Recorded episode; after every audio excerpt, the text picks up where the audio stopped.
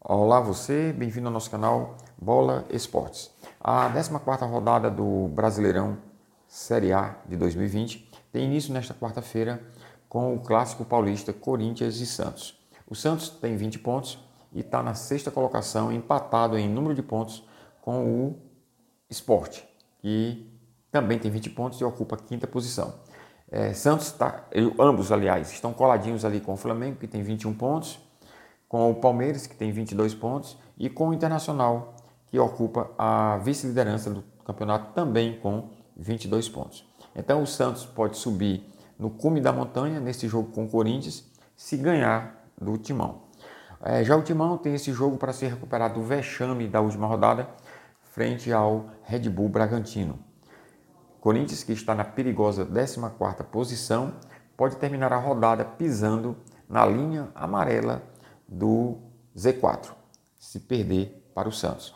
Por isso é um jogo de desespero para o Timão. Às 19h15, o Flamengo e o Esporte se enfrentam em 2020. Sempre que esses dois se enfrentam, a gente não pode deixar de lembrar 1987, onde o Flamengo recusou-se a fazer um jogo com o Esporte e por isso o Esporte se declara campeão daquele ano de 87. O Flamengo tenta convencer a todos de que o campeão é ele. Até agora, talvez só tenha convencido a sua própria torcida. E olhe lá. É... O Grêmio, depois 15 colocado, faz o seu jogo de desespero também às 19h15 e que luta para não beijar a lona do rebaixamento. Enfrenta o Coritiba.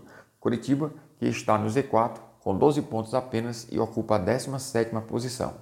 O Bahia, 16º colocado, enfrenta o Vasco, nono lugar. São Paulo, sétimo, pega o Atlético Goianiense, 11º. E o Lanterna Goiás, de 9 pontos, encontra o Fluminense na oitava posição e que tem exatamente o dobro de pontos do Goiás.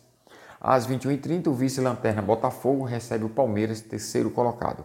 Uma chance de o Verdão subir mais um degrau e passar o Internacional e ocupar o segundo lugar, pelo menos por algumas horas, até o Internacional ganhar do Bragantino na quinta-feira. Ou não. E o principal jogo da rodada para os torcedores do Fortaleza será às 21 horas e 30 no Castelão, em Fortaleza, onde o tricolor de aço, também conhecido como Leão do Pici, é, recebe o líder absoluto, o Atlético Mineiro. Fortaleza precisa pelo menos empatar para ser um ótimo resultado e não ser despejado do seu décimo lugar na tabela.